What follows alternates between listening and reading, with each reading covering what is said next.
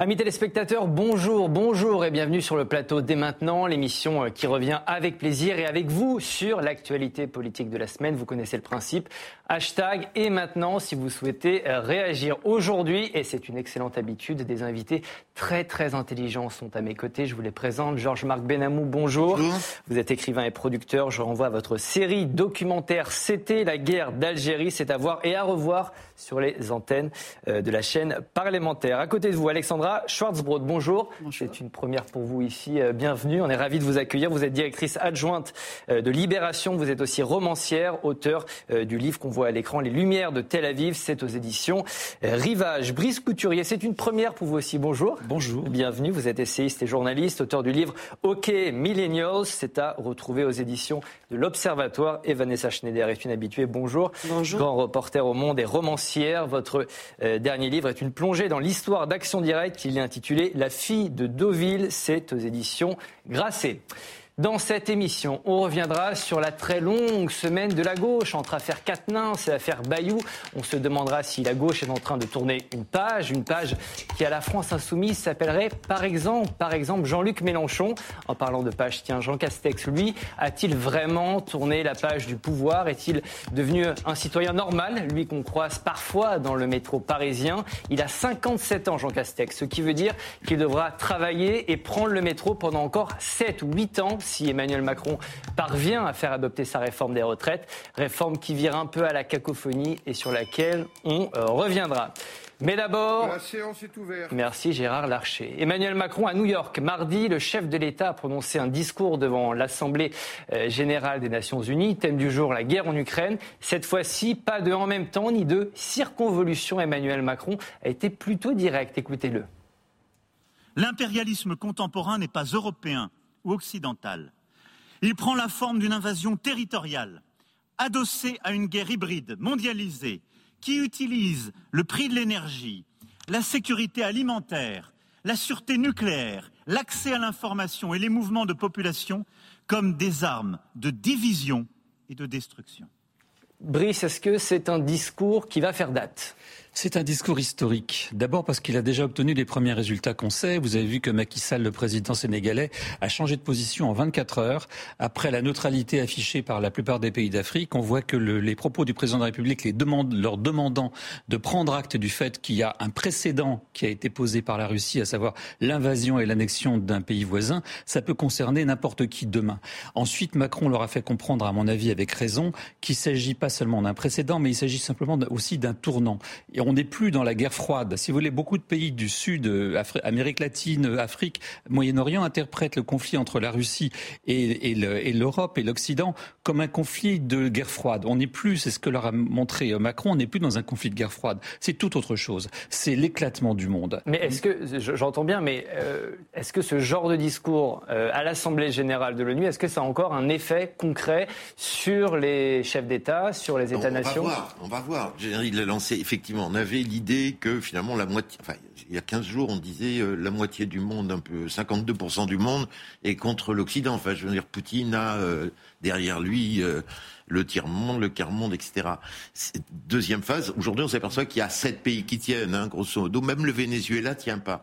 Donc, il y a une masse d'attentistes qui sont passés d'un soutien implicite, me semble-t-il, à Poutine à une position, c'est assez malin d'avoir parlé d'impérialisme. Donc il y a pour l'instant de la cosmétique, on a détaché ce bloc. Est-ce que ça va durer? Je suis tout petit peu moins euh, optimiste que, que Brice, mais enfin, c'est comme des plaques tectoniques. Hein. Ça commence à se déplacer et à isoler Poutine. Combien de temps ça va durer?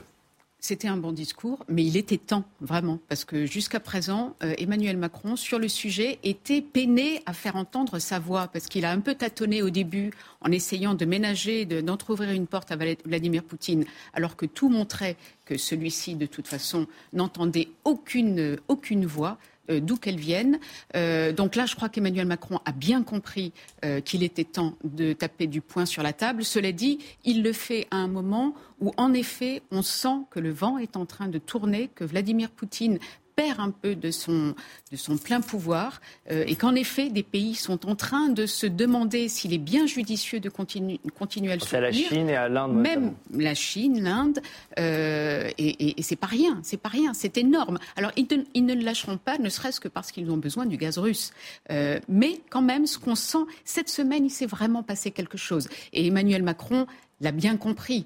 Euh, donc son discours euh, voilà, tient compte aussi, sans doute, de ce changement. il y a, il y a une rupture euh, dans le ton d'Emmanuel Macron? Il y a une rupture dans le ton, il y a beaucoup plus de fermeté, il y a même une façon de s'exprimer qui est un peu, un peu différente. Après, moi, je me méfie toujours de, de l'emphase. Mon confrère emploie le mot historique. Euh, je suis pas sûr que ce discours reste quand même dans les annales et qu'on s'en souvienne dans trois mois, dans six mois. Ou, euh, c'est pas le discours de Villepin à l'ONU, c'est pas bon. C'est pas, c'est pas Villepin, c'est pas un peu le ton comme ça euh, de, non, ce représentant français qui s'adresse aux autres. Pas, oui, malheureusement, c'est pas, c'est pas historique pas pour des bonnes raisons. C'est que l'influence de la France a quand même considérablement euh, décliné et que euh, la parole d'un président français ou euh, d'un chef de gouvernement, puisqu'on faisait référence au discours de, de Vipin à l'ONU, c'est aussi amoindri. Donc ce discours avait une visée stratégique, ça a été dit autour de cette table, qui était en fait de euh, c'est les hésitants, les abstentionnistes. C'est comme, comme dans, les, euh, dans, dans, les élections en politique, il faut viser les abstentionnistes. Les non-alignés, c'est ce qu'il appelle les non-alignés. Voilà, les ceux qui s'étaient abstenus, euh, essayer de les faire vaciller. Et en effet, chaque pays qui, qui bascule, et le moment est opportun, puisque euh, Vladimir Poutine essuie des revers et qu'il est quand même installé de plus en plus dans l'opinion mondiale que cette invasion de l'Ukraine est pour le moins stable, Voilà. Euh, Brice, vous avez dit effectivement historique. Pour vous, c'est, vous pouvez comparer ça à De Villepin et la guerre en Irak? En tous les cas, c'est sûr que France 2 l'a pas considéré comme tel, puisqu'ils n'en ont pas dit un seul mot. Et ça m'a paru vraiment, vraiment scandaleux qu'on nous bassine pendant un quart d'heure avec la reine d'Angleterre. Hein, en France, euh, c'était aux alentours de C'est bizarre quand même. Moi, moi j'ai trouvé cette abstention d'une partie du service public de l'audiovisuel euh, face à un discours que je continue à considérer comme historique de la part de notre président de la République, d'autant plus scandaleux que, que... qui reste dans l'histoire. Ben, oui, vous savez, le nombre de matchs de foot dont on m'a dit qu'ils étaient historiques. Oui, oui, Donc, euh, je pense que non, mais attendez, je veux revenir là-dessus parce qu'il y a quelque chose de vraiment scandaleux. Euh, qu'on nous bassine pendant un quart d'heure sur le service public de l'audiovisuel avec la, reine d'Angleterre, son successeur, le roi machin, etc. Il y a une espèce de résurrection, de, nostalgie de la monarchie dans certains, de la part de certains confrères qui me révulse absolument et que le fait que le président de la République de la France, quand il fait un discours à l'ONU, on n'en dise pas un mot sur le journal télévisé de la principale chaîne de l'audiovisuel public m'a vraiment révulsé. Moi, je crois qu'entre le déni dont parle Brice et, le cocorico absolu, on a la loupe là-dessus. Il faut un peu, effectivement, comme le disait Vanessa, relativiser l'influence de la France dans le monde. Euh, euh, le fait que des discours euh, et des, des baselines à la Villepin, c'était assez rare. Et puis que la star de la journée, c'était pas, c'était pas Macron, c'était, c'était Zelensky avec son discours d'une efficacité terrible et qu'entre ces deux stars. Euh, Ce que vous dites, c'est que peu importe le président français, la voix de la France ne porte plus. Non, mais attendez, on va voir. on va voir. attendez, c'est une opération. C'est une opération pas nouveau et on voit bien que ça se joue. Euh, c'est les États-Unis, l'armement vient des États-Unis, ce qui fait basculer. Le... Est-ce que ça va coaguler en fait? Au fond, ce que faisait De Gaulle, euh, ce qu'a fait De Gaulle, la, portée de la France, la France n'a pas tellement changé depuis De Gaulle. De Gaulle, il arrivait à coaguler, à bien sentir effectivement comment jouer de son influence entre les deux blocs. Est-ce que Macron est aussi habile C'est pas la même euh, non, mais, voilà. Non, mais aujourd'hui, la place de la France, c'est d'essayer de coaguler cette voie alternative, de d'arracher le Sénégal, euh, de convaincre la Chine de la neutralité. C'est peut-être ce rôle-là. Alors, c'est pas instantané. On verra comment. Est-ce que ça prend Est-ce que c'est la France? Est-ce que c'est l'Europe? Est-ce que c'est euh, est-ce que c'est la Turquie? Alexandra. Je relativiserai un peu ce qui vient d'être dit parce que néanmoins, quand on regarde bien en Europe, euh, c'est quand même euh, la France en ce moment qui a une voix, euh, qui a une voix quand même qui porte, puisque quand on voit ce qui est en train de se passer en Italie avec la montée de l'extrême droite, en Allemagne, on voit bien que le chancelier n'est pas n'est pas n'est pas aussi puissant que l'était son image n'est pas aussi puissante que que l'était celle d'Angela Merkel. mine de rien, et pourtant je suis pas du genre à tresser des couronnes à, à Emmanuel Macron.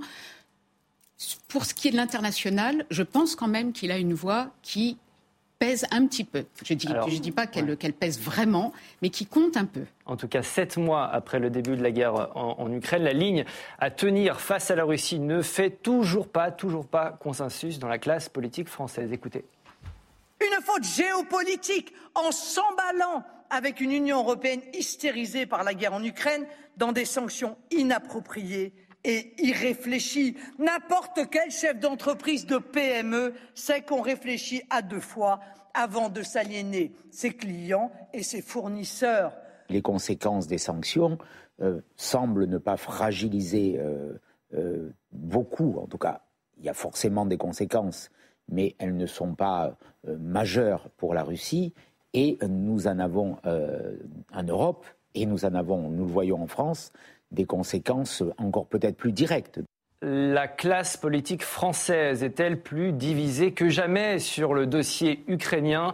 Voici la question. Deux invités sur ce plateau ne sont pas d'accord. Mais alors, vous allez voir, vraiment pas du tout d'accord. D'un côté, Georges Marc, de l'autre, Brice. Georges Marc, vous commencez. Vous avez 45 secondes pour dérouler vos arguments. Non, notre classe politique n'est pas plus divisée que ça, pas plus qu'avant. Au, sens où la classe politique est l'expression du peuple. C'est-à-dire que devant les résultats des élections présidentielles et législatives, on aurait pu imaginer, moi c'est ce que je craignais, Brice, euh, une sorte de vague munichoise à 60%, c'est-à-dire 60% euh, NUPES euh, euh, et extrême droite, et effectivement une sorte de fragilisation de la situation de ceux qui soutiennent l'Ukraine. Aujourd'hui, où il fait 19 euh, degrés dans les appartements, il fait pas très froid. Je dis ça avec beaucoup de prudence. Ce consensus de l'opinion, il est atteint et les partis pro-poutiniens qui supposent l'être sont un peu dans les corps je dis bien à l'heure qu'il est, euh, la voix et le soutien de Marine Le Pen et des amis de Mélenchon, euh, quelle que soit leur ambiguïté, n'est pas probant, passe pas dans l'opinion. C'est ça que je veux dire. Oui, les partis sont divisés, pour l'instant ça ne suit pas. Parfait. Merci Georges-Marc, c'est très clair. Brice, vous avez 45 secondes. Vous êtes inquiet, Brice, vous êtes inquiet euh, de la division de la classe politique française? Oui, moi j'ai le sentiment au contraire que nous sommes face à une situation absolument dangereuse parce que nous avons affaire à l'extrême droite, à des gens qu'on reconnaît bien, c'est les anciens patriotes et nationalistes des années 30 qui sont devenus des collaborateurs de l'Allemagne parce qu'ils étaient fascinés par un régime de force. Aujourd'hui à nouveau, nous avons une extrême droite qui est fascinée par les régimes de force, celui de Poutine en l'occurrence, et nous avons à l'extrême gauche des gens qui sont anti-américains par, par essence, par nature, et pour qui quiconque s'oppose aux États-Unis, y compris les pires dictateurs de la planète, sont plutôt des copains. Donc, par ailleurs, je précise, donc vous avez vraiment deux, deux ailes de la vie politique française qui sont farouchement opposées en fait au soutien à l'Ukraine et qui nous demandent d'arrêter les sanctions. Par ailleurs, euh, vous, vous avez vu cette semaine l'ancien ambassadeur de France à Moscou nous dire ce que, ce que nous, journalistes, savons pertinemment, Terminé, terminé. Allez, je vous laisse 5 secondes, c'est euh, votre première. Que, nous, journalistes, savons pertinemment que beaucoup d'hommes politiques et de et d'intellectuels et de journalistes français vont régulièrement à Moscou y toucher de l'argent. Euh, je, je souhaite qu'un jour l'Union européenne se penche sur le sujet et enquête sur cette corruption monstre qui touche une partie de nos élites. Vanessa, vous allez euh, trancher tout ça. Qui vous a le convaincu dans ce duel? Est-ce que vous êtes aussi inquiète de la division de la classe politique française dans le dossier ukrainien?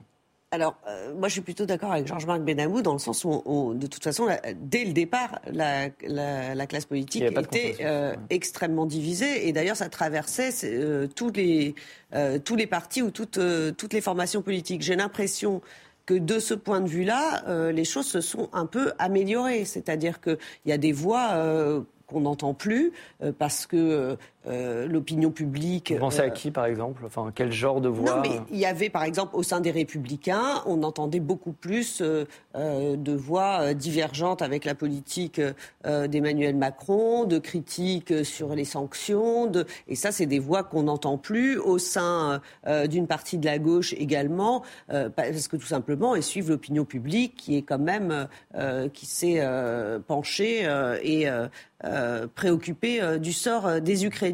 Du côté de l'extrême droite, il n'y a rien de nouveau.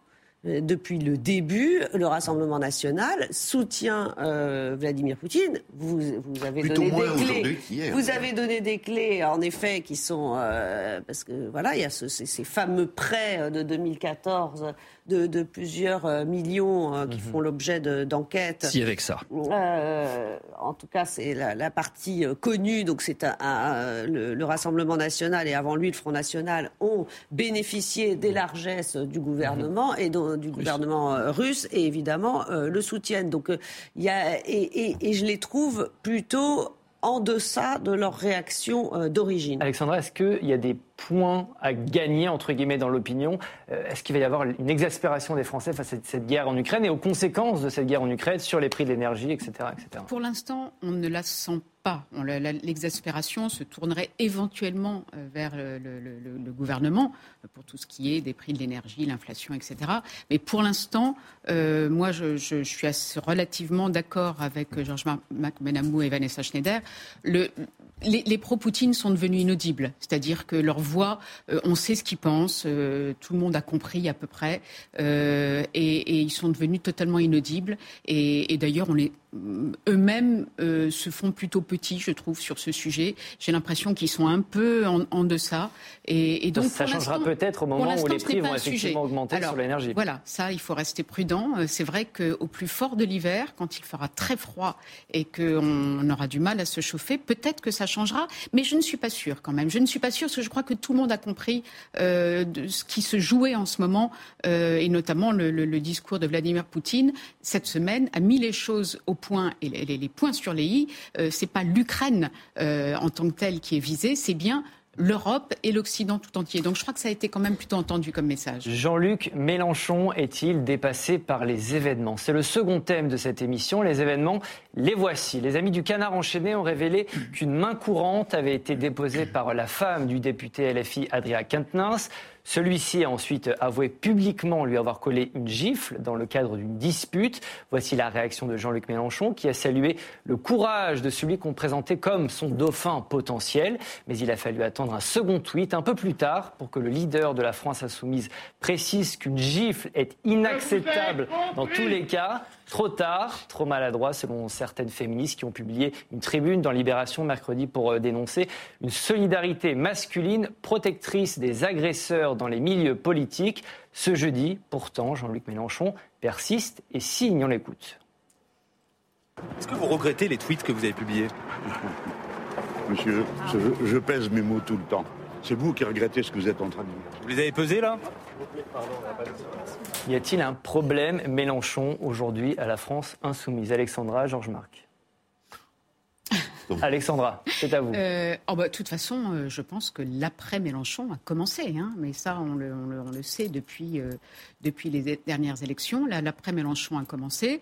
malheureusement, on ne découvre pas euh, on ne découvre pas euh, les, les, tweets et les propos. Euh, on sait bien que Mélenchon est quelqu'un qui, qui, qui, a des, des, coups de colère absolument impossibles. Et mais il persiste signe, il ne revient pas. Il pourrait dire voilà, c'est trompé. Ah, mais c'est parfaitement condamnable et je pense que c'est bien que tout ça sorte en ce moment. Et quelque part, c'est bien que tout ça sorte en ce moment. Parce qu'on voit bien qu'il y a un problème. Il y a un problème au, sein de au sein de LFI, de, de, de management, et que là, on, on, voit bien, ils se regardent tous un petit peu, ils sont tous un peu gênés aux entournures. Mais en même temps, c'est sain. Ça, c'est en train de sortir. Euh, l'après Mélenchon a commencé. Euh, et, alors, en revanche, ce qui m'agace beaucoup, mais vraiment beaucoup, c'est qu'on ne mette le, projecteur que sur la gauche sur cette affaire-là. Au moins, au moins à gauche, ça sort. Alors, euh, ça sort parfois mal.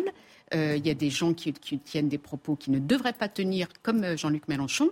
Euh, mais au moins ça sort. Mhm. Dans les autres partis, dans les autres courants, quasiment rien ne sort. Est-ce que c'est fermé Cette histoire, c'est une première brèche dans la domination Mélenchon sur la France insoumise, Vanessa? Euh, oui, bien sûr, mais en fait, elle était en effet mécanique, puisque Mélenchon va peut-être pas se présenter euh, jusqu'à la fin de sa vie, quoique hein, il n'y a pas, à renoncer, mais il a fait émerger toute une nouvelle génération, puisque euh, avec des députés, avec un groupe à l'Assemblée nationale, donc qui dit poste, qui dit élu, bah, ça leur donne du poids, ça fait qu'il y a des, des voix différentes qui s'expriment, qui ont chacun leur qualité leur euh, charisme, euh, et donc qui émergent. Donc ça multiplie les possibilités de divergence dans un parti qui reste quand même extrêmement stalinien. Il hein. ne faut pas se, faut pas se leurrer. Donc la parole du chef est encore extrêmement importante. Vous n'êtes pas raisonnable.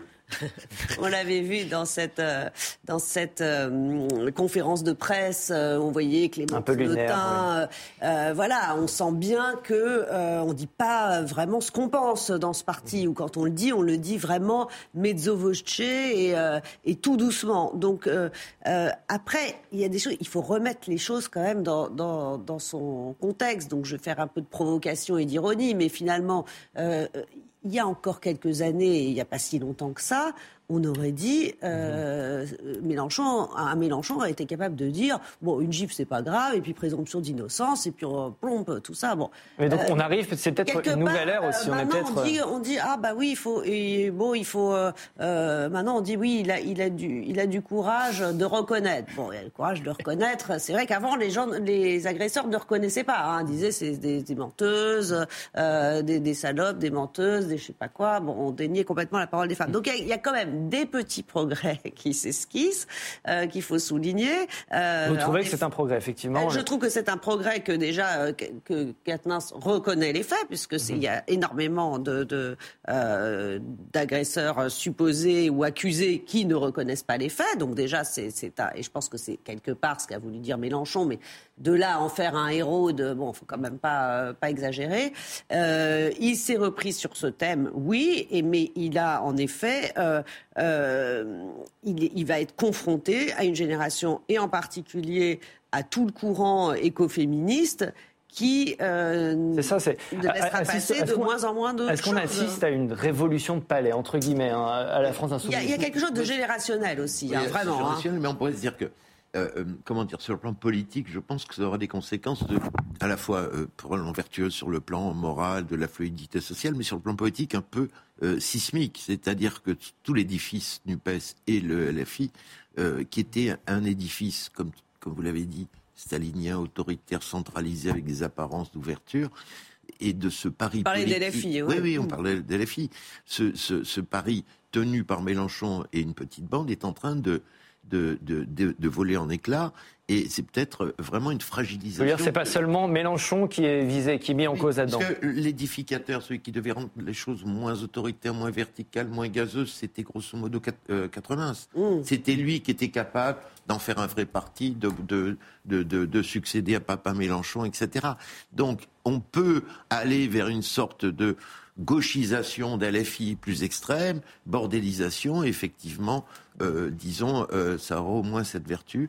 Peut-être que ça va rassurer la gauche social-démocrate que- qu'aime bien Brice Couturier. Justement, bah merci, merci de Je vous en passer le relais. Je vous en prie, c'est une- Bravo. une page se tourne aujourd'hui à, la- à la France Insoumise. Écoutez, euh, chacun qui travaille un peu sur la question de la sociologie des organisations sait que dans les sectes en particulier, le, le gourou a une, une, une aura particulière et en profite généralement pour avoir pour faire de l'abus sexuel. Euh, là, on est dans le cas dans le cas de de, de, de la France insoumise. C'est évident qu'on est dans le cadre d'une secte. C'est plus un parti politique depuis longtemps. Bah, enfin, vous l'avez dit tous les trois plus ou moins. Euh, dans un Alors, parti moi, politique. Je peux pas laisser dire que, que c'est c'est une secte. Bon, d'accord, tous les c'est- deux, alors. c'est- c'est- Euh, moi, je ne suis pas en problème de sexe, je dis que Allez, c'est dites ce que vous avez à dire. Enfin, Qu'est-ce que vous avez à dire, Brice Moi, je prétends que c'est une secte. à fonctionnement stalinien Euh, dans- où, la, où la parole euh, où- très hiérarchisée où la, où- et où la parole, la liberté de parole n'est pas. Dans un parti politique, il y a des congrès, il y a des élections internes. Là, c'est un chef qui nomme, comme dans le Parti communiste d'Union soviétique à l'époque de Staline, c'est un chef qui nomme lui-même euh, ses seconds et qui les rétribue par des postes ou pas. Donc, on est vraiment dans le cadre d'un parti qui n'a rien à voir avec un parti politique démocratique normal. Là, Et dans le cas, hein, et dans le cadre d'une secte, effectivement, le, le, le, le cheptel euh, des, des militantes euh, fait partie effectivement des, des prérogatives des chefs et ils s'en servent. Ah ben là, tu peux pas accuser Mélenchon de ça. Je- Non, Non, non, mais, euh, non, mais- euh, C'est- plainte. C'est pas possible. Alexandra, vous pouvez répondre. Voilà, c'est pas possible de laisser dire ça. Euh, on a l'impression que LFI n'est peuplé que de prédateurs sexuels. Ce n'est pas le cas. Enfin, peut-être qu'il y en Il y a, a plusieurs beaucoup, cas, quand mais même, comme ça dans devient- tout- Attendez, mais, mais parce que ça sort. Au, parce que alors, euh, Alors, je c'est crois formidable qu'un que ça duel est sorte. prévu. Je crois qu'un duel est prévu entre nous sur les fameuses cellules. Effectivement, on ça va l'occasion d'en venir. parler. Mais au moins, ils font quelque chose. Et c'est peut-être grâce à ces cellules, justement, que tout ça est sorti. Mais allez voir, allez mettre votre nez au RN, à LR, euh, et même peut-être à Oui, mais LREM. bien. Mais, mais je pense que c'est c'est pas une. Je pense que partout, malheureusement, partout où il y a du pouvoir, euh, il y a Quand ce il y il y a des tendances, quand il y a un contrôle, quand il y a un congrès, principalement par les il y a de la transparence. Là, il n'y a aucune transparence. Alors, certains, au sein de euh, la NUPES, ont demandé à Skyrian Quatennens, précisément, se mettre en retrait de la vie publique. C'est le cas de l'écologiste Sandrine Rousseau. Et c'est d'ailleurs la même Sandrine Rousseau qui, lundi soir, avec l'accord de la victime présumée, a dénoncé le comportement de Julien Bayot. Écoutez-la. J'ai reçu euh, très longuement, et je me suis entretenue vraiment très longuement, je l'ai reçu chez moi, euh, l'ex-compagne de Julien Bayou. Je pense qu'il y a euh, des comportements qui, en effet, sont de nature à, à briser le, la santé morale des femmes. Vanessa, on est dans une histoire de lutte de pouvoir ou de lutte vraiment autour des valeurs, des principes là? Là, on est surtout dans un truc un peu déconnant. Faut ah. bien dire.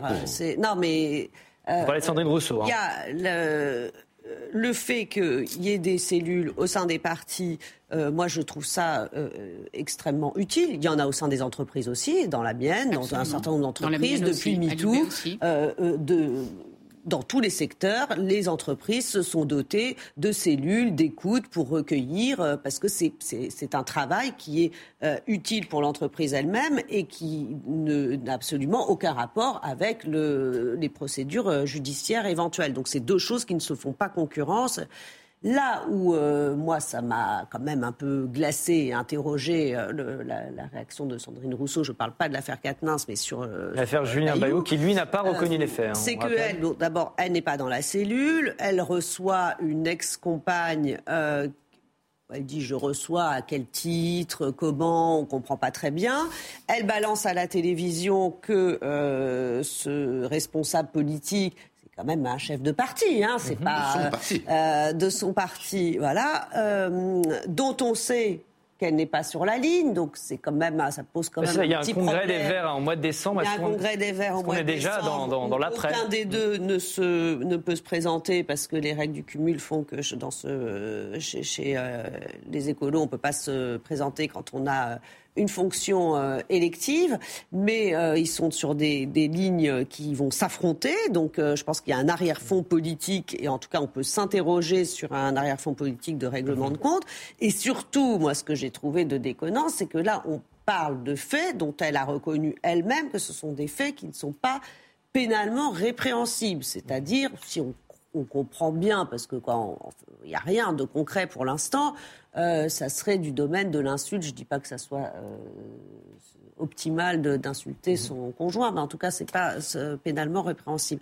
Donc là, on est quand même dans un, euh, cas de figure d'utilisation du direct à la télévision, de, de, prise de parole sans vraiment titre. C'est déconnant, on a, euh, compris que. Voilà. Alors moi, je, vais, moi, je vais, après, me pose problème. Je vais enfoncer le, clou. ce qu'a fait Sandrine Rousseau ce jour-là est moche. Et Alexandra, je vais vous donner la parole. On va faire un duel. oui. oui, mais juste, je voudrais le dire quand même, parce que ce genre de, sujet mhm. euh, ne se traite pas sur les plateaux télé. C'est mhm. ça, c'est impossible. Si, si on commence comme ça, euh, alors là, la vie publique va être considérablement détériorée. Mhm. Il y a en effet des cellules, il y a des, instances pour ça, mais on ne le traite pas sur les plateaux télé. alors, je pense en fait pas que, que, la cause du féminisme et la lutte contre les violences sexuelles puisse être arbitrée par cette dame. Moi, je trouve ça effrayant. Enfin, moi, parler encore de Non, mais comme écrivain, je, comme euh, juriste, je suis partage ce, ce que dit Vanessa. Enfin, c'est pour vous, c'est la justice. Elle n'est pas mandatée, elle n'est pas dans une cellule, elle est sur un plateau télé, elle parle de quelqu'un qui a fait une tentative de suicide. Cette dame est-elle d'accord? C'est son rival de parti. Enfin, dire, tous les éléments d'un cauchemar sont là et Dieu sait si il faut lutter contre contre tous ces comportements. Enfin, il y a quelque chose là de. Moi, je voudrais bien lui demander une chose, c'est qu'au mhm. prochain congrès de décembre, elle se mette en retrait et qu'elle soutienne personne. Qu'elle qu soutienne personne mais pas les Monsieur Bayou, pas les amis de Monsieur Bayou, pas ses amis. Je veux dire, pour que sa pensée soit pure. On va, on va écouter Fabien Roussel. Fabien Roussel qui, je crois, est un peu d'accord avec vous, Georges Marc. Fabien Roussel qui détonne évidemment souvent et il a encore mis les pieds dans le plat. Écoutez Fabien Roussel. Je fais appel, moi, à la justice et à une justice adaptée, rapide, spécialisée, parce qu'aujourd'hui, on nous demande, à nous, on demande à l'opinion d'être les procureurs de ces cas. On nous demande à nous, chefs de parti, chefs d'entreprise, responsables de syndicats, d'être les procureurs et de juger. Et je pense que ce n'est pas à nous de le faire, euh, c'est à la justice de le faire et, rapidement. Est-ce aux partis politiques de faire le ménage dans leur rang plutôt qu'à la justice Deux invités sur ce plateau ne sont vraiment pas du tout d'accord. Vous allez voir, ils ont 45 secondes chacun pour dérouler leurs arguments. On va commencer euh, par vous, Brice. Euh, pour vous, c'est à la justice de faire le ménage. Évidemment, parce que si vous créez des comités théodules pour juger en interne les faits en question, les faits, les, violences sexuelles, les agressions, le harcèlement sexuel qui sont fréquents dans les milieux politiques, show business, etc., parce qu'il y a des enjeux de pouvoir très importants, qu'est-ce que vous faites? Vous donnez le pouvoir en réalité à des gens qui vont se livrer à, des, à une rivalité de pouvoir au sein de ces organismes. On voit très bien qu'en fait, Sandrine Rousseau, est entrée en réalité d'entrer en campagne pour prendre la tête du mouvement en éliminant ses rivaux. Donc elle se sert de, confessions qui lui ont été faites pour régler ses comptes en interne. Non, c'est à la justice et à elle seule d'établir les faits avec une procédure, avec euh, des témoins, avec euh, des preuves, avec une accusation, avec, avec le droit de la défense aussi. Alors qu'on sait très bien que dans ces cadres de ces petits comités, ce ne sera pas le cas. Merci Brice. Alexandra, pour vous, euh, les partis politiques peuvent, doivent même faire le ménage dans leur rang alors, c'est en effet à la justice de faire son boulot sur ces sujets, sauf qu'on sait que la justice, souvent, ça prend du temps, les tribunaux sont engorgés et c'est pas très rapide. Or, sur ces sujets-là, il faut agir assez vite et c'est pas un hasard si, au monde, à Libération, il y a des cellules qui se sont montées parce que la, parole des femmes doit être entendue vite. Euh, et on a écrit dans Libération un papier très intéressant sur ce sujet au lendemain de l'intervention de Sandrine Rousseau, de quelqu'un qui disait euh, il y a une instance qui pourrait, euh, qui pourrait permettre de centraliser tout ce qui viendrait des cellules. C'est la haute autorité pour la transparence de la vie publique qui a été créée au lendemain de l'affaire Cahuzac, qui pourrait aussi non seulement s'occuper des, des, turpitudes financières, mais aussi des violences sexistes et sexuelles, et qui pourrait centraliser tout ce qui remonte pour éviter que ce soit les copains, de mettre dans l'embarras des gens des cellules qui peut-être connaissent tel ou tel et qui pourraient être embarrassés. compris Elle a raison. Complètement compris, Alexandra. Georges Marc, est-ce que cette double affaire, Katnins-Bayou, va faire jurisprudence? Je ne sais pas faire jurisprudence, mais on s'aperçoit bien que l'appareil, moi je suis assez partisan que ça reste dans l'ordre du juridique plutôt que la dénonciation maoïste. Hein. Je veux dire, non, mais c'est ça dont il s'agit. Mais en même temps, on s'aperçoit que le temps judiciaire, que les mises en examen, comme l'a dit un peu hier, euh, Dupont-Moretti, il a dit finalement une main courante, c'est une plainte. Donc il faut que la justice, dans ce temps où on se cherche entre le maoïsme vertueux et euh, le droit un peu lourd, etc., il faut trouver d'autres outils, d'autres accueils qui restent quand même dans le domaine de l'état de droit et pas de la délation orwellienne. Vanessa. Oui, parce que c'est encore une fois ces cellules au sein des partis, au sein des entreprises, elles jouent pas du tout le même rôle de la justice. D'abord, elles n'ont pas un rôle, elles peuvent avoir, avoir des sanctions, mais elles ont aussi un rôle de signifier euh, soit à ses employés, soit aux membres du, du parti qu'il y a un certain nombre de choses que l'entreprise ou le parti ne cautionne pas un certain nombre de fonctionnements. Donc ça permet, euh, quand il y a des comportements qui ne, qui ne vont pas, de pouvoir euh, les, euh, les signaler, de pouvoir d'avoir un espace de parole euh, qui est beaucoup moins compliqué que d'aller dans un commissariat ou porter plainte, qui mhm. sont des actes lourds et où tout le monde ne se, résout pas ou n'a pas forcément envie de le faire, et, et, et de, d'envoyer le signal quand même global à la société, quelle que soit sa taille, que l'entreprise ou le parti n'accepte pas un certain nombre de comportements c'est un sujet évidemment dont on va reparler, j'imagine, dans, les semaines qui viennent. On va passer à quelque chose de beaucoup, beaucoup plus léger, si vous voulez bien. Est-il normal d'être normal quand on a été Premier ministre de la France? Jean Castex a été aperçu la semaine dernière sur la ligne 1 du métro parisien. On va voir la photo. Sac à dos euh, au pied, regard un peu dans le vide. Bref, un passager de métro comme un autre qui se rend à son travail. L'image a beaucoup, beaucoup fait réagir sur les réseaux sociaux. Est-ce que ça vous a étonné, cette image? Fait peur, surtout, c'est qu'on qu en soit tous à s'étonner et à se satisfaire, d'avoir, d'être heureux de voir cette image. Ça en dit long sur le, malheureusement la dégradation de l'image de l'homme politique, parce que ça devrait être normal. Ça devrait être normal. mais ça ne l'est pas. Voilà. Et, et, donc le fait que tout le monde regarde cette image en se disant mais quel bonheur, qu'est-ce que ça fait du bien de voir ça. Euh, c'est un peu c'est un peu gênant. mais est-ce qu'on imagine, je sais pas moi, euh, baladure en métro bah, il faudrait, euh, bah, oui, oui. oui. Non, pas outre des problèmes de sécurité immédiate. Je, suis d'accord, on ne devrait pas être étonné. Donc ça donne une bouffée d'oxygène. Vous avez dit, il n'est pas le premier. Je pense que les gens comme Jean-Marc Ayrault ou d'autres ont, ont, une vie beaucoup mm. plus simple. Donc il faut en finir de manière plus profonde avec la monarchisation française. Enfin, je veux dire, c'est toujours la On phrase. dit de ça et on fait, on Non, fait mais 10 oui. jours sur la reine d'Angleterre parce que oui, on est un peu fasciné voilà, par le bah, a- du pouvoir. Il y a dans la Ve République une sorte de maladie que, que Ernest Renan avait pointée. On s'en remet pas. Il faut arrêter avec cette monarchisation du carrosse. Enfin, moi, je l'ai raconté dans un livre où je racontais mon année passée à l'Élysée. Quand vous avez, quand vous refusez trois chauffeurs ou deux chauffeurs, vous, on vous fout la tronche. On- le système veut pas. Donc ouais, c'est un reste effectivement de, de- de- de notre monarchie, de, de plusieurs euh, et- c'est euh, de- insupportable, de outre des problèmes de. Il faut couper la tête à cette monarchie française. On l'a déjà fait. hein. Oui, mais Oui, continuez là. Euh, écoutez, moi je suis un grand admirateur des social-démocraties nordiques et dans les social-démocraties nordiques, les gens n'ont pas de chauffeur, ils prennent le métro. Et vous savez, si euh, quand je vois passer les cortèges euh, avec les motards euh, qui euh, foulent la, la, la, les- la foule des, des, des grands boulevards pour aller plus vite, parce qu'un ministre c'est très pressé, un président aussi, je me dis, euh, ils, ils ignorent la vie quotidienne qui est la nôtre. Et du coup, ça les coupe et ça renforce le populisme ambiant, parce que les gens qui voient passer les cortèges à toute vitesse pendant qu'eux sont bloqués euh, sur, leur, Le- sur leur vélo. je- je- ou- Pardon, je raconte de l'intérieur. Le jeu d'un d'un ministre ou de certains ministres pour aller de l'Élysée à Matignon, c'est de battre le record de moins de six minutes. C'est ça le jeu des chauffeurs et des ministres et des conseillers. C'est-à-dire donc on a des pompins hurlants, des pompins hurlants. Mais voilà, donc ça. Je trouve que cette photo est un signal, quoi. Euh, alors après, c'est pas valable pour le ministre de l'Intérieur, le président de la République, pas qu'il se fasse descendre. Mais enfin, pour le reste, euh, ouf. Je, je- je suis peut-être un peu cynique. hein. Il n'y a pas des, des arrière-pensées chez Jean Castex Non. C'est pas aussi un peu de communication là-dessus Non, non, là-dedans, moi je. quand on voit alors, ces photos là, il y, a, il y a deux choses. Il y a d'abord c'est sa, c'est sa personnalité. C'était quelqu'un qui était très, euh, euh, avant d'être premier ministre, qui avait une vie très simple, euh, qui n'a jamais, c'était pas, il y a eu aucun écho de caprice comme certains ont pu en avoir euh, quand ils étaient installés euh, à Matignon. C'est quelqu'un qui n'a jamais réclamé de faste et de pompe particulière. Donc je pense que ça correspond vraiment à sa façon de vivre et à son caractère. Il a quitté ses fonctions, il revient. euh, Il est président sa- de l'AFIT, l'Agence de financement des infrastructures de transport en France. C'est son et- nouveau et métier. c'est très sain que, que qui retourne avec facilité à sa vie d'avant, puisque il y a, y a toujours euh, cette blague qui courait chez les anciens ministres. Ils disaient, on s'aperçoit euh, quand on quand on est, on s'aperçoit qu'on n'est plus ministre le jour où on rentre dans une voiture, qu'on s'assoit à l'arrière et que la voiture démarre pas.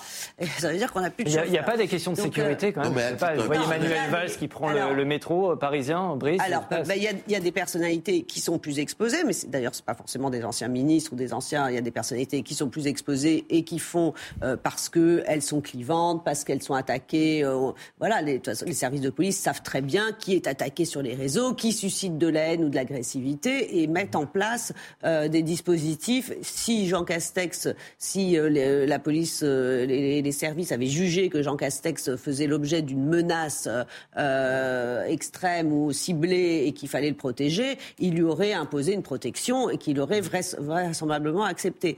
Mais pour revenir sur la pompe présidentielle qu'on a, on a tous été tous grandi là-dedans.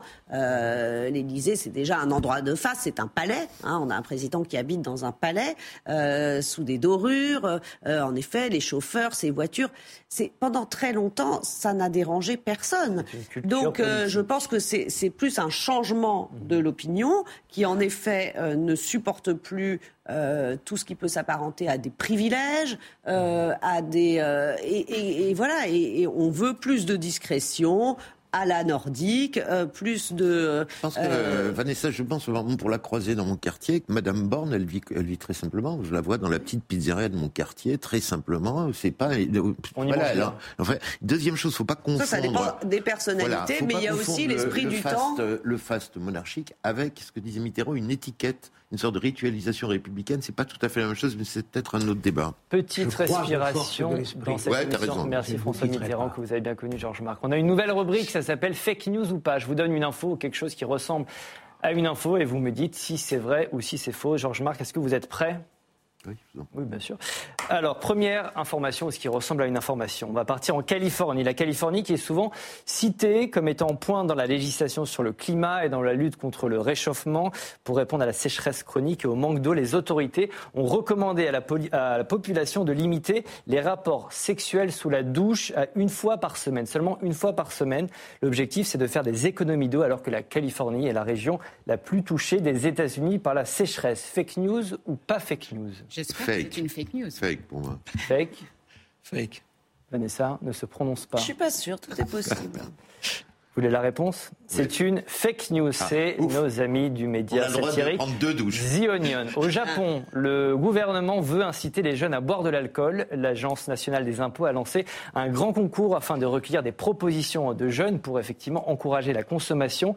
Les autorités espèrent ainsi faire baisser, euh, faire face à la chute des recettes fiscales engendrées par la baisse de la consommation des boissons alcoolisées. Fake news ou pas fake Ce news n'est malheureusement pas une fake news. Vous, vous avez l'information. Oui. C'est une vraie information. La justification, c'est effectivement la consommation euh, moyenne d'alcool au Japon est en chute libre depuis 25 ans. Elle est passée de 100 litres par personne en 95 à 75 litres en 2020. Et puis elle, on va terminer avec ces. Oui, mais du saké, hein, pas du whisky. Oui, ça dépend. Il y a des préférences. Ségolène Royal, je ne sais pas si vous avez vu, elle a une nouvelle fois euh, défrayé la chronique cette semaine. L'ancienne finaliste de la présidentielle a affirmé qu'en soutien avec la Russie, elle allait augmenter son radiateur de 10 degrés cet hiver. Ségolène Royal qui demande à ce qu'on lui prouve qu'il y a vraiment eu euh, des bombardements sur Mariupol. Elle a déclaré tout ça sur France 5. Vanessa, vous avez la réponse. C'est une vraie information Non, sur, sur le radiateur, je fake news. Fake news, on est tous d'accord. C'est Ouais. ça fait partie des gens, pour revenir au débat, qui se sont carbonisés. Enfin, moi, j'avais l'intuition depuis une quinzaine d'années qu'elle était Royal. plus une femme de droite, etc. Mais ça fait longtemps, c'est un vieux débat. Elle s'est carbonisée dans son soutien euh, relatif à Poutine. Elle est C'est l'exemple même peu, qui ouais. revient du débat. C'est-à-dire que Je comment... très euh, tu ne lis pas les réseaux sociaux. Sur les réseaux sociaux, la- la- le soutien à Poutine n'est pas seulement le fait de trolls, mais aussi de partisans de Zemmour, de, de gens d'extrême gauche. Il y a, il y a un grand, il y a, il y a- on, elle est on se dans rend ce pas compte. camp-là, et, Dans la et depuis longtemps. dans la Je- classe je- politique, il y a peu de défenseurs ouverts de Poutine qui l'ouvrent 2007 encore, mais sur les réseaux sociaux, ils sont très très nombreux Allons-nous devoir travailler plus longtemps? Oui, nous dit Emmanuel Macron, qui est bien déterminé à enclencher une réforme des retraites. Il souhaite que celle-ci soit votée d'ici à l'été 2023, pourquoi pas euh, dès cet automne, dès cet automne même par l'intermédiaire d'un amendement introduit dans le budget de la sécurité sociale. En tout cas, pour Emmanuel Macron, il y a urgence à réformer nos retraites. Il l'a répété cette semaine, écoutez. Le Conseil d'orientation des retraites a dit il y a quelques jours que notre régime était en déficit. Donc vous y allez jusqu'au bout. Mais je le dis de manière lucide, je dis la vérité aux Françaises et aux Français, je l'ai toujours dit. Au risque de mettre le feu Mais socialement. ah, nous sommes tous co-responsables. C'est facile d'être au balcon et de dire dépensez plus là, dépensez plus là. Qui paiera? Qui paiera? Nous voulons financer aussi notre transition climatique. C'est un défi, on l'a encore vu cet été. Et donc tous ces investissements, nous devons les faire. On doit continuer de protéger, d'investir sur l'avenir. Nous ne pouvons le faire que si nous produisons plus de richesses. Et donc avoir plus de gens au travail et travailler un peu plus longtemps parce que il se trouve qu'on vit un peu plus longtemps. Les oppositions sont contre, les syndicats sont contre. Pourquoi Emmanuel Macron s'obstine avec cette réforme des retraites, Alexandra? Parce qu'il veut absolument euh, mettre ça à son bilan. Euh, et c'est insupportable. Moi, je trouve que c'est insupportable déjà sur la forme. On n'en peut plus. Je pense que les gens ne comprennent plus rien. Euh, Emmanuel Macron a défendu pendant euh, je ne sais combien de temps, ça a dû durer deux ans, un an, deux ans, les, les- les- la les- retraites, la réforme des retraites à point, en, disant je dis la vérité aux Français, c'est ça qu'il faut faire, etc. Maintenant, après, il a changé, il a changé de, de c'est pas, c'est plus le même genre de réforme des retraites qu'il veut. Et puis cette réforme des retraites n'est pas forcément pour financer les retraites, euh, même si c'est impératif de combler le déficit. Je pense que les gens n'y comprennent plus rien. Euh, Peut-être faut-il euh, réformer, mais pas comme ça, pas de cette façon, pas cas, la hussarde. ouais, les Français disent non. On va voir ce, ce sondage. Une Bien majorité sûr. de Français Bien sûr. euh, sont contre cette réforme. Dix ans après la dernière réforme, ils sont 55% à ne pas vouloir que le débat sur les retraites soit euh, relancé. C'est un sondage Odoxa Backbone Consulting pour le Oui, Figaro. énorme, hein. Georges Moi, Marc. je suis un peu. euh, je- je- je- effectivement, je suis comme euh, Alexandra, je ne comprends plus rien. Je ne Personne. comprends plus rien parce qu'on sent bien qu'il y a une fragilité du tissu social, que c'est inflammable, qu'on sort d'années de crise, que la CFDT, qui est quand même euh, un partenaire intelligent, est violemment contre, euh, qu'on n'impose pas quelque chose d'en haut. Alors qu'est-ce que vous Euh, ne comprenez je- pas Qu'on comprenne bien. Moi, je ne comprends pas la dramaturgie présidentielle. Je suis paumé. Je pense qu'il a tort. Je pense que il a. la, la méthode, elle est grosso modo rocardienne. On, a, on fait un bilan partagé donne- qui se donne trois mois. Mais qui fasse. Un... Je, je, comprends pas. Le- Les gens aiment pas le tripatouillage. Ça fait vraiment tripatouillage. Ça, ça violente le corps social. Ça braque la CFDT. Euh, je veux dire. Oui, mais est-ce que s'il attend, s'il attend, est-ce qu'il y aura, trois il y aura mois. plus de, Mais- de- mais de alors, gens pour cette réforme dans trois mois, Brice Qui disent, je fais une réforme à la Mendes, il y a 90 jours pour être d'accord. Si on n'est pas d'accord, j'y vais. Mais pas un truc, chef de l'État. un truc euh, sous le manteau qui va braquer tout le monde. C'est une folie. Brice, et ensuite. Alors écoutez, un, cette réforme est absolument indispensable. Oui, mais on est Elle est tous- on est indispensable. d'accord là-dessus, enfin. Je rappelle quelques chiffres. Quand, quand la, la- la- la retraite a été décidée après la guerre, on avait 5 cotisants pour un retraité. Aujourd'hui, on a deux et demi cotisants actifs Non, mais- pour un retraité. Et on aura bientôt 1,5 cotisants pour un retraité. Euh, je rappelle que dans l'ensemble de l'Europe, la retraite est à 65 ans, sauf aux Pays-Bas où elle est à 66, en Allemagne et en Italie, elle est à Brice, 67. C'est pas, Donc, c'est pas le constat, voilà. c'est la méthode. Ok, alors sur la méthode, je suis d'accord avec vous tous. Je Ah. pense- euh, oui, oui. Je, je pense que le passage en force, la- l'amendement, euh, c'est- un, c'est c'est anti. c'est- Quand on est en train de monter par ailleurs un Conseil national de la refondation pour essayer de redonner du pouvoir au Parlement, au corps constitué comme que les syndicats, passer en force de cette manière est absolument inconcevable. C'est c'est la méthode qui me choque. Mais sur le fond, sur le fond, cette réforme est absolument indispensable. Mais s'imaginer que puisqu'on n'a pas de majorité, on en aura encore moins dans trois mois, c'est sans doute une erreur. Je pense qu'il y a un effort de pédagogie à faire de la part du gouvernement, euh, que Elisabeth Borne a commencé. C'est vrai que pour l'instant les Français sont opposés parce qu'on leur a pas donné les bons chiffres, mais quand ils seront face au problème et qu'ils verront qu'effectivement il y a deux solutions, soit on, baisse les, les pensions de retraite de manière dramatique, soit on augmente les cotisations qui sont déjà spectaculaires, ils comprendront qu'effectivement Est-ce la réforme. Emmanuel Macron, est-ce qu'il en fait un une question de principe? Est-ce que c'est un- ça va être un marqueur de ce second quinquennat pour lui? Cette réforme des retraites, on a l'impression qu'il que vraiment. Là, il y a- il il y, a des gens autour de cette table qui, disent on comprend pas, on comprend pas, mais c'est quand même euh, très clair. D'abord, c'est une promesse de campagne du premier 2017. quinquennat. Euh, la, réforme, ouais, la, la réforme des retraites devait être déjà lancée. Il y a déjà eu des débats. Il y a déjà eu. Elle devait être lancée. Elle a été suspendue au moment du Covid pendant deux ans. Donc, et, et après, c'était aussi une promesse de campagne du, de, de la deuxième campagne. Donc, il y a. C'est c'est quand même assez limpide à c'est comprendre. Qui Oui, c'est reviennent, oui, projet. mais c'est quand même limpide à comprendre. Qui reviennent importante, t'associes avec les Français, en fait, t'as- t'associes mais- les corps sociaux. fais- Attendez, attendez, attendez, laissez-moi parler. Donc, euh, sur ce plan-là, promesse de campagne, il veut. Après, pour des raisons politiques, ça s'explique aussi extrêmement bien. Euh, je veux dire, euh, Emmanuel Macron a besoin du soutien de l'électorat de droite. La réforme des retraites est un marqueur indispensable C'est une réforme pour de droite. garder le soutien de l'électorat de droite. Donc c'est tout. déjà, s'il perd le modem en chemin. euh, D'une part, d'abord, et pour l'instant il n'a pas perdu. Ma- Ah bah, vous voulez qu'on parle du modem? Vous voulez parler de François Bayrou? Je vois que vous parlez de, de François Bayrou. Et je, voulais, je vous donne la parole, Vanessa. Le patron du modem, hein, il compte 49 députés à l'Assemblée nationale. C'est un allié effectivement historique d'Emmanuel Macron. Et dans un entretien publié par le Parisien, François Bayrou met en garde contre un passage en force, c'est-à-dire un passage par voie d'amendement. Une position qui a été confirmée cette semaine par le patron des députés modem, qui a déclaré que des centristes voteraient certainement contre une telle réforme si elle venait euh, à se faire par voie d'amendement. Vanessa, je vous ai promis de vous redonner la parole. Allez-y. Oui, parce que si vous m'aviez laissé continuer, je vous aurais expliqué le deuxième point. Donc, non, il n'y a, pas- a pas à dire on comprend rien, on comprend très bien, et les raisons politiques, et les raisons d'engagement, et puis parce que si Macron fait pas ça, bah ça tout simplement, il n'aura fait aucune réforme. Il a quand même été élu en disant je, suis le- je, je vais faire des réformes, les autres n'ont rien fait, je vais faire des réformes, Hollande n'a rien fait. Politiquement, c'est capital pour Emmanuel Donc, Macron. C'est capital pour lui. Euh, en plus, il fait le pari que l'opinion, vous citiez ce chiffre de 59%, moi je trouve pas ça euh, énorme, c'était beaucoup plus Il y a important. d'autres sondages qui donnent à 70%. Auparavant, euh, je pense que les Français sont très euh, ambigus par rapport à ça. C'est qu'évidemment, quand on pose la question, personne n'a envie de travailler plus, plus longtemps, plus vieux, et voilà. Mais que ça a quand même infusé mais dans à- les esprits que le système n'était un plus valable. ce soir, Madame Le À quoi joue François Bayrou? C'était ma Alors, question. parce que François Bayrou Bayrou, il menace. rappelle, il rappelle en effet qu'on ne fait pas les choses comme ça. Et là, c'est la méthode. la mais la méthode, elle n'est pas encore tranchée, donc faut pas non plus s'exciter à l'avance. Euh, voilà, c'est une des pistes. Je pense que c'est une des pistes qui, a peu de chances finalement d'aboutir, parce qu'en effet, euh, il voit bien que le rapport de force n'est pas en sa faveur, et que sur un sujet aussi important, on fait pas un amendement euh, sur le PLFSS, ça, ça se fait pas. François Bayrou a toujours défendu les institutions, ça a été l'objet de, au cœur de ses campagnes. Il est tout à fait dans son rôle de dire non, il faut respecter le dialogue social, il faut je vais laisser respecter parler les les autres invités, voilà. Vanessa. Je vous redonne la parole juste après. Alexandra, sur euh, François Bayrou et plus, plus, lar- plus largement sur cette, ce marqueur euh, politique pour Emmanuel Macron, cette réforme euh, de droite, hein, si on, on croit ce que dit euh, Vanessa.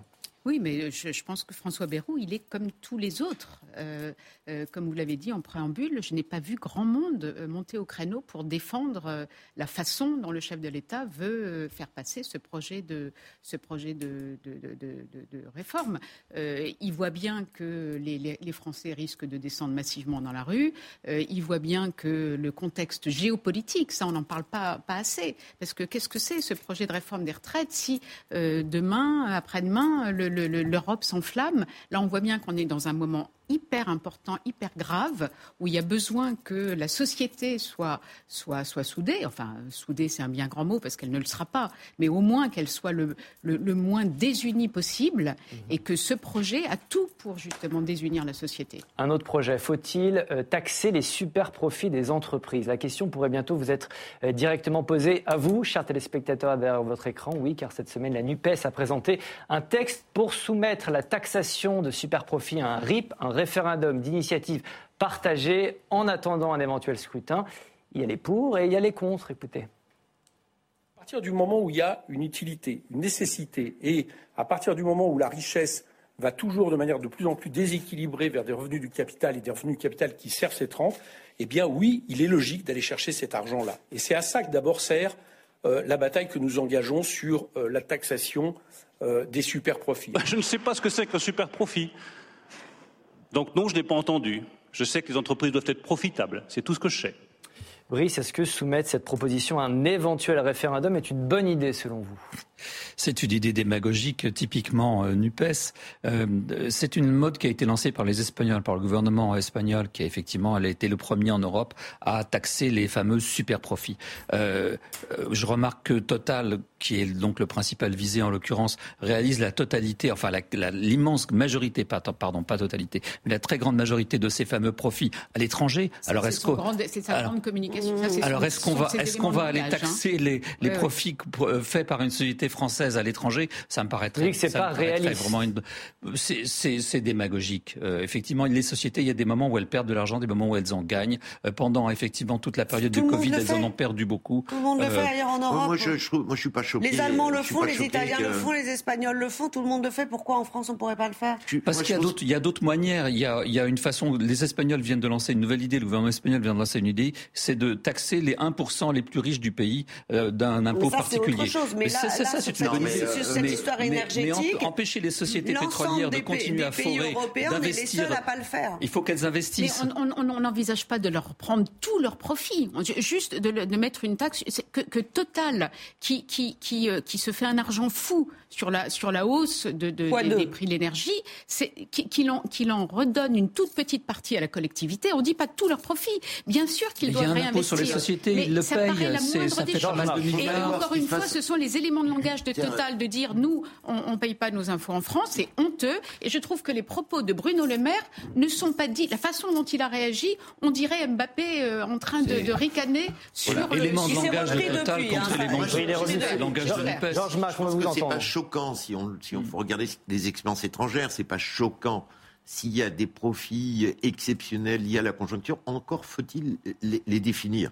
Et, et- et parce que Mhm. Alors juste a- le, te- le attendez, texte, le le en question, il prévoit de taxer les super profits des grandes entreprises majoritairement multinationales au chiffre d'affaires supérieur à 160, euh, Oui, mais 150 enfin, millions d'euros, Ah tout bah, secteur Il y a une chose confondu. qui m'a, qui a- il faut pas non plus tomber dans l'économie administrée. Il y a une, dans la version anglaise, il y a une chose qui m'a frappé, c'est la non, les, les profits non routiniers. Mais enfin, le capitalisme, il est fait d'être non routinier. Les- Donc, les- et attention, les déficits aussi, oui, ils sont non euh, routiniers. oui, taxons, repérons, définissons, mais enfin, on va pas administrer le capitalisme parce qu'il y a des valuations des, des- de n'importe quelle boîte pour être taxée selon les critères de Monsieur Corbière. Il y a un Enfin, impôt sur les on sociétés, il faut payer l'impôt sur les sociétés, et puis c'est tout. Droite-gauche, pour le coup, on est dans un vrai, vrai clivage droite-gauche à l'ancienne. C'est en effet euh, représenté par Bruno Le Maire qui, depuis, a quand même, parce qu'on va sûrement y aller hein, sur cette euh, taxe. Euh, Emmanuel Macron va sûrement y aller. Euh, donc, euh, Bruno Le Maire, a- mais son, son ADN de droite est ressorti. Donc, euh, la droite refuse que les entreprises soient surta- surtaxées, euh, avec toute une série d'arguments, dont une partie on a, qu'on a entendu autour de cette table, sur euh, euh, voilà, et, après ils vont je sais pas quoi, ils vont délocaliser, ils vont nana, ils vont plus. Bon, là, il s'agit quand même d'un problème extrêmement précis. Ce sont des entreprises qui n'ont pas augmenté leurs coûts, qui, qui, font, qui ont le même fonctionnement, et qui font x2 de chiffre d'affaires. Mmh. C'est-à-dire que qui se gavent, c'est tout. Hein. Je veux dire, on ne va pas tourner autour du pot. Euh. et, ce que je ne comprends pas, c'est qu'on s'étonne qu'on envisage de faire une taxe qui est partout ailleurs, chez tous nos partenaires européens, jusqu'à l'Allemagne récemment. Donc, euh, il y a quand même une logique à s'aligner sur nos partenaires euh, il est, commerciaux les quand même que les États, l'Europe, créent des rapports de force avec les entreprises. On a commencé à le faire un peu avec les GAFA, timidement, etc. Mais il est très important, sinon le, les États vont perdre. C'est une question aussi de rapport de force qu'il faut affronter. Je veux dire, les États doivent prendre ça en considération. Euh, c'est pas toujours. Que les opinions publiques ne supportent plus. Aussi. Allez, chaque semaine, on termine cette émission par un top flop. Je vous pose à chacun une question qui est plutôt simple. Quelle personnalité a marqué l'actualité en bien ou en mal? Alexandra, si vous le voulez bien, vous allez commencer. Quel est votre top? Quel est votre flop pour cette semaine? Mon top, ce sont les Iraniennes qui descendent dans la rue pour, euh, et qui brûlent leur foulard et qui pour réclamer tout simplement leur liberté. Et votre flop? Bah, mon flop, c'est Poutine, qui, à mon avis, euh, qui, à mon avis, cette semaine, euh, cette semaine, il y, a eu un tournant, et on voit bien qu'il est en train de perdre pied. En tout cas, on l'espère. En Ukraine, vous voulez dire euh, En Ukraine, mais aussi la mobilisation partielle qui sur décrète. La scène internationale, il est. Il perd des soutiens. Euh, il, perd des soutiens. Euh, il perd des. Il y a des alliés qui commencent à prendre du champ et surtout la population russe commence à réaliser avec la mobilisation, la population russe a, enfin vu que cette guerre était réelle. Elle n'était pas loin et c'était. Elle pensait que c'était pas ses affaires, mais si, cette guerre est réelle et, et c'est ça qui l'a rendu possible, Vladimir Poutine, avec la mobilisation partielle. Tout à coup, la population a compris ce qui se Il était temps. Et donc, je pense que c'est une erreur, en tout cas dans son logiciel. Euh, je pense que ça, ça, risque de se retourner contre lui. Vanessa, c'est à vous. Votre top, votre, votre flop de la semaine Alors, mon top, je le partage euh, avec Alexandra Schwarzbot pour ces femmes. Euh, iraniennes qui sont quand même d'un courage exceptionnel parce que les risques sont énormes. On est dans un pays euh, dictatorial, violent. Euh, donc c'est des risques énormes physiques pour leur vie de faire euh, cette rébellion. Donc je trouve ça extrêmement courageux. le flop, c'est cette peut-être future première ministre italienne où ben, on risque d'avoir un gouvernement euh, de droite extrême euh, en Italie quasi dans l'indifférence générale, en fait. C'est assez curieux. Une sorte de banalisation. Euh, parce que, non, mais c'est vrai qu'on se dit, il y a quelques années, on aurait, ça aurait été tous les gros titres. Et là, alors, est-ce que c'est parce qu'il y a l'Ukraine Est-ce que parce qu'il y a d'autres On a l'impression que, voilà, on s'est euh, accoutumé à l'arrivée euh, dans un pays qui a été euh, mussoliniste. voilà. Brice, votre top, mon, mon, top, c'est, je veux vous détonner, c'est Mike Pompeo, qui a été le secrétaire d'État de Donald Trump. Et Dieu sait si je suis pas très, très fan de Donald Trump. Et bon, bah, l'autre en face, c'est Xi Jinping, puisqu'il s'agit en fait d'un duel entre les deux hommes. Je suis d'accord avec Mike Pompeo qu'il faut reconnaître. Euh, c'est votre flop, hein, qu'on comprenne, c'est euh, le, le, président chinois, c'est votre flop. Oui, pardon. Ah oui, pardon. euh, oui, euh, Mike Pompeo, pourquoi il faut reconnaître Taïwan? Parce qu'effectivement, c'est une démocratie, que on a vu comment les Chinois ont traité Hong Kong après avoir promis qu'il y aurait un, pays, une nation, deux systèmes. On voit qu'il n'y a pas de système. Il y a la dictature communiste à Hong Kong comme partout. Et les Taïwanais sont des démocrates. Ils ont une démocratie extrêmement vibrante. Et je vais vous faire une confidence, enfin une, révélation. Non seulement j'ai été à Taipei il n'y a pas très longtemps, à Taïwan, euh, et il y a des représentations diplomatiques de tous les pays, y compris de la France. Et le représentant diplomatique de la France à Taïwan le rend d'ambassadeur. Donc arrêtons de faire semblant que nous ne reconnaissons pas Taïwan. Toutes les démocraties reconnaissent Taïwan parce que c'est une démocratie. Vive la démocratie. Georges Marc, vous avez 30 secondes, votre top, votre flop. Bah, moi, j'aurais bien parlé des, Iraniennes, parce que je trouve que c'est le, mouvement le plus important. Enfin, il paraît que ça a été coopté, que j'avais pas parlé. il se passe quelque chose euh, de très très important, et je dédie euh, ça à Monsieur Piolle, par exemple, maire de Grenoble, qui considère que le voile, ça doit être une forme de libération. Et vos flops Vous avez deux flops, je crois. Euh, oui, mes flops, c'est. Euh, Poutine, je crois. C'est les amis, euh, c'est Poutine, parce que finalement, comme on l'a dit, le rapprochement de cette semaine, il, a été, il sort plutôt isolé du sommet de Samarcande. en tout cas, relativement, le, le, comportement des Chinois et des Indiens. Et l'autre flop, c'est la bande des putschistes de la Maison Blanche, c'est Trump et ses amis, problèmes fiscaux problème euh, juridique avec ce procès, etc. Rien ne va plus pour Trump, en tout cas on l'espère. Procès la semaine prochaine. Merci beaucoup. Merci à tous les cadres d'avoir participé à cette émission. Merci à vous. Derrière votre écran, on me dit dans l'oreillette que vous êtes beaucoup, beaucoup à nous suivre et que vous serez encore plus nombreux la semaine prochaine. D'ici là, n'hésitez pas à revoir cette émission en replay ou à nous suivre en podcast. On se retrouve la semaine prochaine. Même jour, même heure, même endroit. Bye bye.